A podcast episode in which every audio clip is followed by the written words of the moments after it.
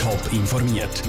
Das Radio Top Magazin mit Hintergrund, Meinungen und Einschätzungen mit dem Patrick Walter. Was linke und bürgerliche Politiker vom Stimmrechtsalter 16 im Kanton Schaffhausen halten und wie Verantwortliche und Badegäste den ersten Tag in der Badi Geiselweiz Winterthur erlebt haben, das sind zwei von den Themen im Top informiert. Sollen Jugendliche dürfen wählen und abstimmen, bevor sie volljährig sind? Über das hat heute der Schaffhauser Kantonsrat diskutiert. Corona-bedingt mit großem Abstand in einer Dreifachturnhalle. Trotzdem ist es recht hitzig zu und her gegangen. Lucia Niefeler hat die Debatte für uns mitverfolgt. Alle Jugendlichen im Kanton Schaffhausen zwischen 16 und 18 sollen dürfen abstimmen und wählen. Das ist der Vorschlag vom Juso-Kantonsrat Stefan Lacher. Er begründet am Anfang der Debatte, dass die Veränderung vor allem wegen der Altersentwicklung im Kanton wichtig ist. Wir haben hier ein Problem mit der demografischen Entwicklung. Und diese demografische Entwicklung, ich sage es salopp, Überalterung, die ist eben noch ausgeprägter bei denjenigen, die sich politisch engagieren. Unsere Politik, unsere Demokratie droht zu überaltern.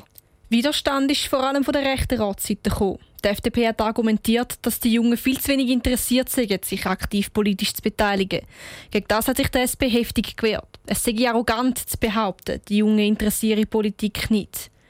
Die SVP-EDU-Fraktion hat noch ein anderes Problem mit dem Stimmrechtsalter 16. So junge Leute sind noch zu wenig gefestigt in ihren Ansichten, meinte Samuel Erb. 16-Jährige sind einfacher zu beeinflussen als Erwachsene. Siehe Klimahysterie. Vor allem im schulischen Bereich könnte dies von ideologisch gleichgesinnten Lehrern massiv ausgenützt werden und die politische Landschaft verändern.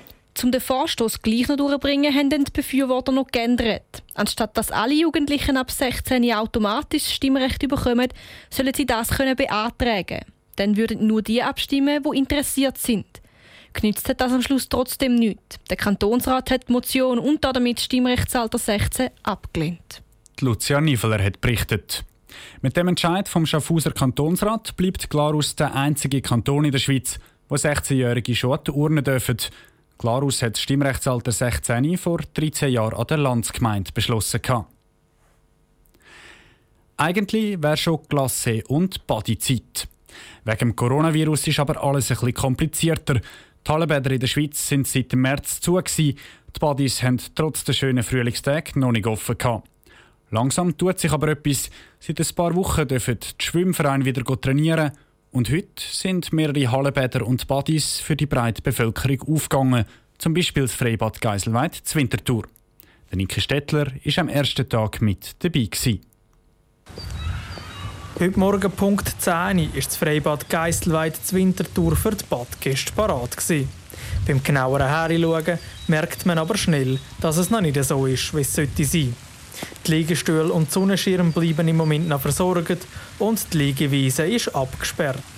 Nur die Schwimmerbecke ist geöffnet.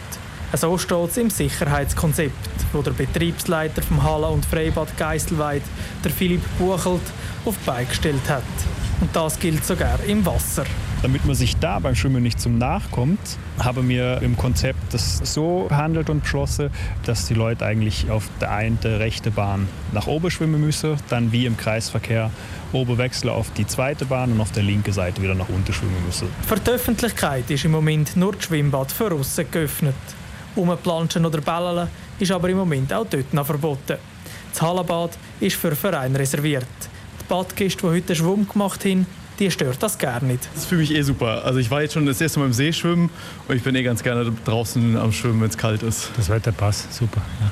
So 20 Minuten, 30 Minuten, ein, zwei Kilometer und dann langsam der das Volumen steigen. Mal schauen, wie kalt es ist. Dann gebe ich dir nachher noch mal Antwort. Ich schwimme sowieso viel lieber draußen oder frischer Luft. Dass die Schwimmer auch genug Platz sind, dürfen nur 25 Gäste gleichzeitig im Wasser sein. Das ist heute Morgen nie zum Problem geworden. Der grosse Ansturm ist nämlich ausgeblieben. Durch das fehlen am Bad aber auch gewisse Einnahmen. Die sind für sie aber verkraftbar, sagt der Philipp Buchelt. Wenn man jetzt sehen wird, im Mai, der total verregnet wäre, da hätten wir auch alle Bäcke in Betrieb, sogar noch mehr wie jetzt. Jetzt haben wir nur das Olympiabecken in Betrieb.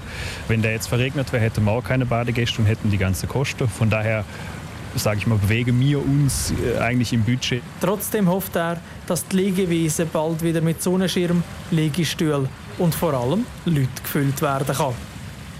Der Niki Stettler hat berichtet. Nebst der Badi Geiselweid zur Winterthur haben heute auch verschiedene Hallenbäder und Freibäder zu Zürich ihren Betrieb wieder aufgenommen. Viele weitere Badis dürften den Betrieb dann wahrscheinlich am 8. Juni beim nächsten Lockerungsschritt der Corona-Massnahmen wieder aufnehmen. Seit heute läuft die Corona-App vom Bund im Testbetrieb.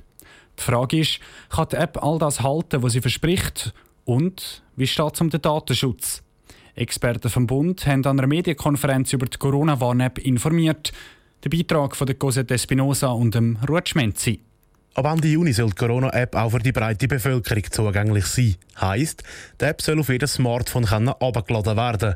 Freiwillig versteht sich. Schon Erfahrungen gibt es in mehreren Kantonen mit dem klassischen Contact Tracing. Das ist die Variante, wo der Infizierten angeläutet wird, um herauszufinden, wann sie mit wem wo Kontakt haben. Die App soll hier ergänzend eingesetzt werden, um Kontakt zu finden, die beim klassischen Contact Tracing vielleicht vergessen gehen, haben die Experten vom Bund heute an einer Medienkonferenz erklärt. Und der Mehrheit der Schweizer hat sich im April auch gesagt, dass die App abladen und mithelfen es gibt aber auch skeptische Stimmen, vor allem wegen dem Datenschutz, erklärt der Digitalexperte vom BAG, der Sang Il Kim. Aber nicht nur. Ein großes Bedenken haben die Leute genannt, ist, wenn sie gezwungen werden würden, durch eben bestimmte Institutionen, zum Beispiel ein Arbeitgeber oder in besonderen Lebenssituationen, die danach gefragt werden, ob sie die App installiert haben oder nicht. Darum sei auch das Antidiskriminierungsgesetz eingebaut in dieser Vorlage, was Contact Tracing beinhaltet. Das Contact Tracing App ist also parat, wenn auch erst die Pilotversion. Trotzdem ist der Epidemiologe Marcel Salade stolz darauf, weil die Schweiz das erste Land ist, was Contact Tracing App von dieser Art präsentiert. Und der Datenschutz ist gewährleistet, betont Marcel Salade. Was das bedeutet, ist, dass die sensitiven Daten, und das sind eben die Kontaktdaten, dass die eben nicht zentral gespeichert werden. Nie. Sondern dass sie immer nur auf den den Geräten bleibt und so eben auch allfällige Überwachungsmöglichkeiten ausschließt. Die App wird jetzt also zuerst von Mitarbeitern der ETH, von Armeeangehörigen oder von Spitalangestellten getestet.